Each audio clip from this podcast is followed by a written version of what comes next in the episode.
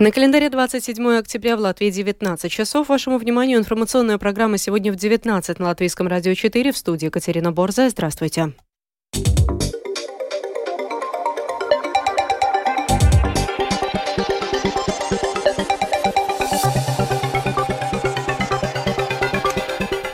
В этом выпуске лидеры европейских государств призывают ускорить доставку гуманитарной помощи жителям сектора Газа. Латвия планирует упростить обмен украинских водительских прав на латвийские. Полиция задержала одного из самых крупных латвийских наркоторговцев. Теперь подробнее об этих и других событиях.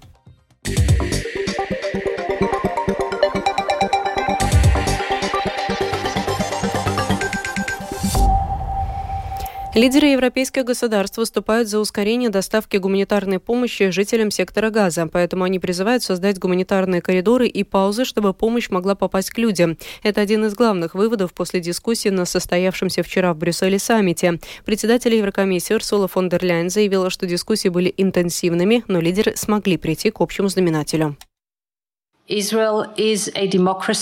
Израиль – это демократия, на которую напала террористическая организация «Хамас». У Израиля есть право на самозащиту в соответствии с международными законами и международными гуманитарными правилами. Лидеры настойчиво призывают, чтобы «Хамас» незамедлительно освободил всех заложников без каких-либо предварительных требований. Ясно, что «Хамас» своими террористическими действиями вредит и палестинцам. «Хамас» вызвал гуманитарный кризис в Газе.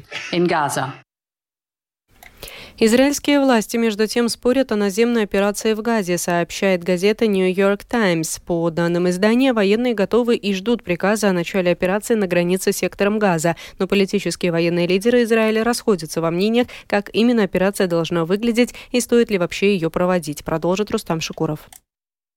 Задержка призвана дать переговорщикам запас времени, чтобы попытаться добиться освобождения заложников, захваченных террористами Хамас. Аргументы против наземной операции – ее сложность в условиях плотной городской застройки, а также риск эскалации конфликта за счет обстрелов со стороны действующей на территории Ливана террористической группировки Хезбалла. Также идут дискуссии и о том, должна ли операция быть масштабной или состоять из нескольких более мелких. При этом, как отмечает Нью-Йорк Таймс, перед израильской стороной встает вопрос, кто будет управлять Газой после победы над Хамас.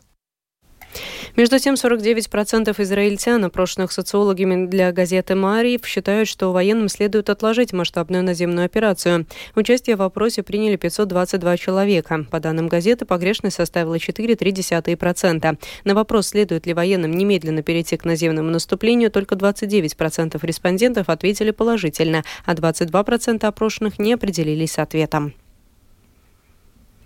Вред окружающей среде во время полномасштабного вторжения Украина рассматривает как военное преступление. В этом направлении Украина объединила свои усилия и усилия стран-партнеров. Что в результате планирует достигнуть в Генпрокуратуре Украины и какую сумму экологического ущерба включили в международный реестр убытков, расскажет спецкорреспондент Оксана Пугачева.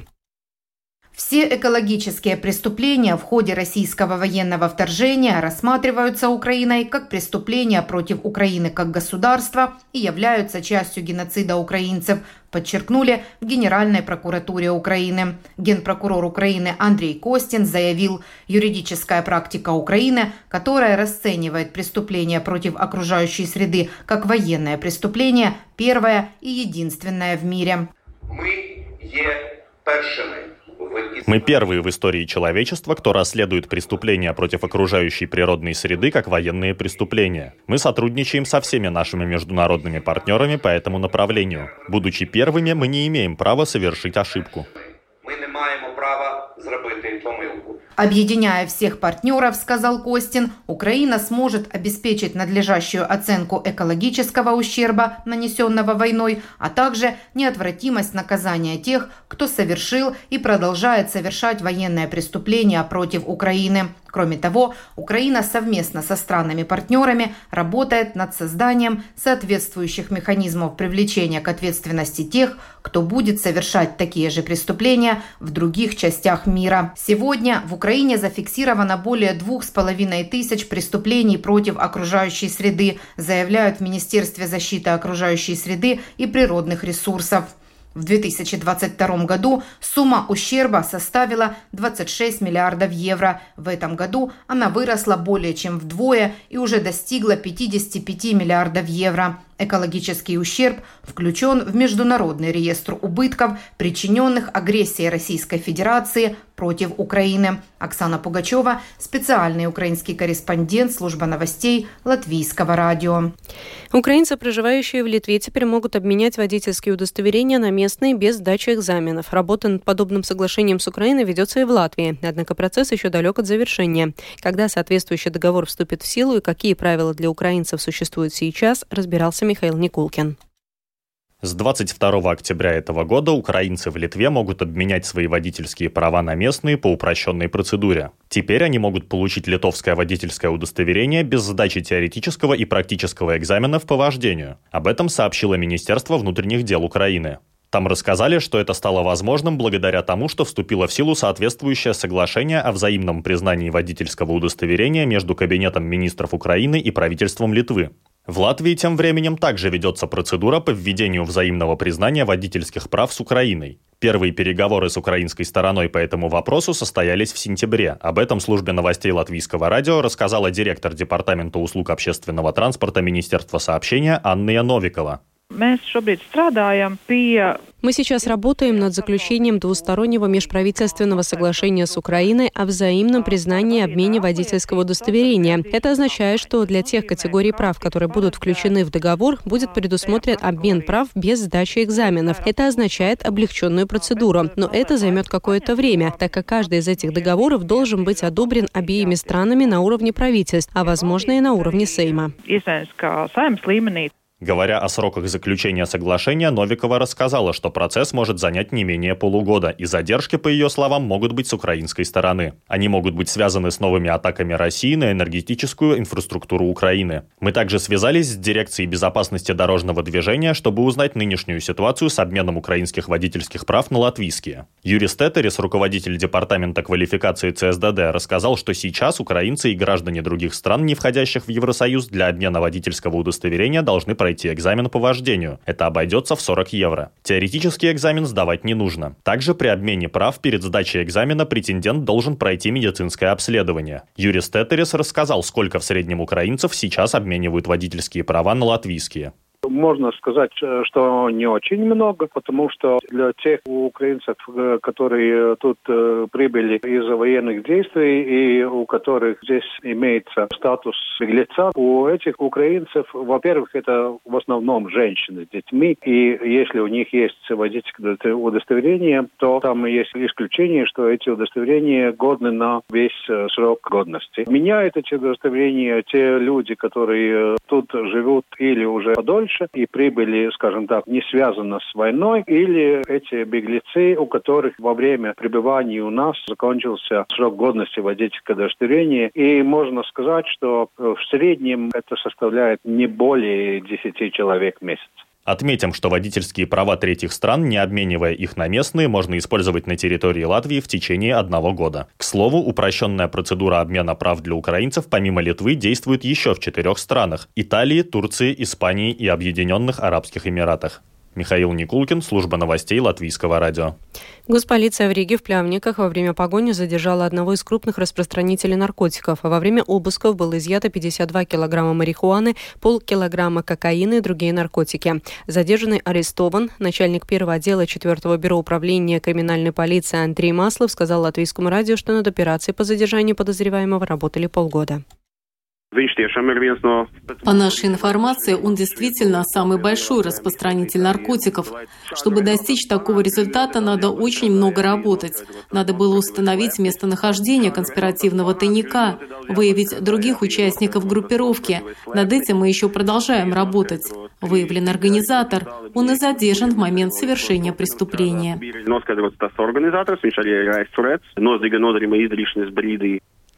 Со следующего года всем самоуправлением необходимо обеспечить услугу палаты детоксикации, в народе вытрезвитель. Помещение обычно обустраивают в больницах, в полиции самоуправления или услугу обеспечивает социальная служба. Часто муниципалитет договаривается с соседями по поводу вытрезвителя. Как устроены палаты детоксикации в Латгалии, как много людей проходят через них и готовы ли самоуправление обеспечить услугу без компенсации государства, расскажет Сергей Кузнецов.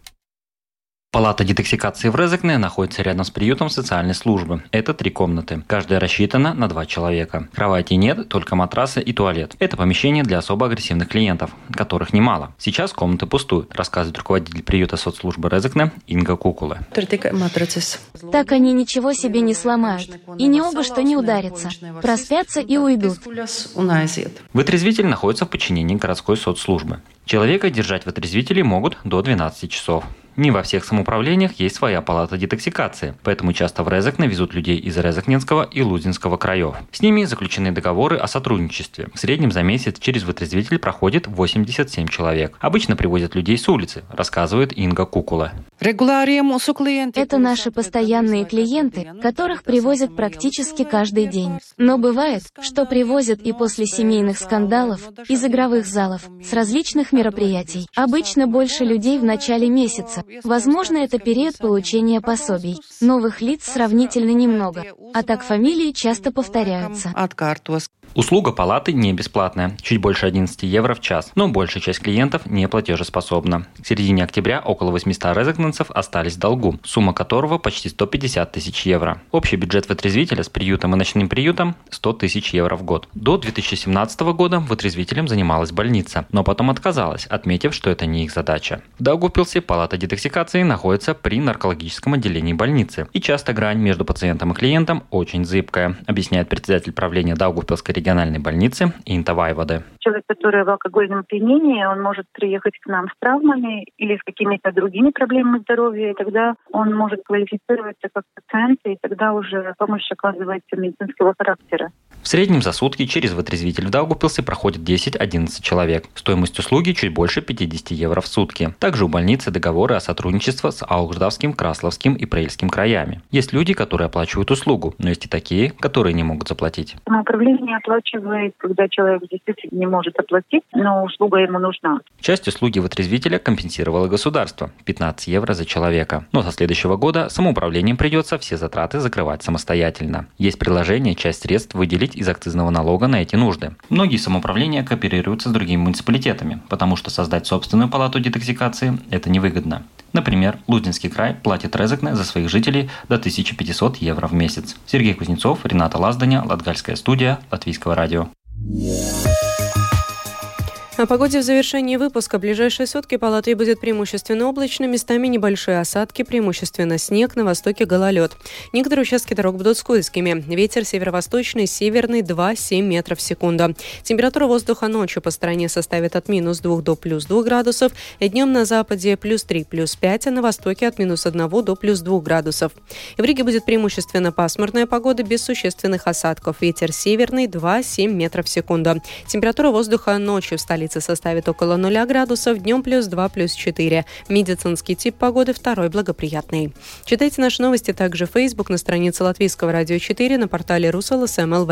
Обзорные выпуски в 13 и 19 часов выложены на крупнейших подкаст-платформах и называются «Новости дня» Латвийское радио 4. Кроме того, слушать новости, передачи, прямой эфир можно в бесплатном приложении «Латвийс радио» на вашем смартфоне. Оно доступно в Google Play и App Store. Это была программа «Сегодня в 19-27 октября». Продюсер и ведущая выпуска Екатерина Борзая.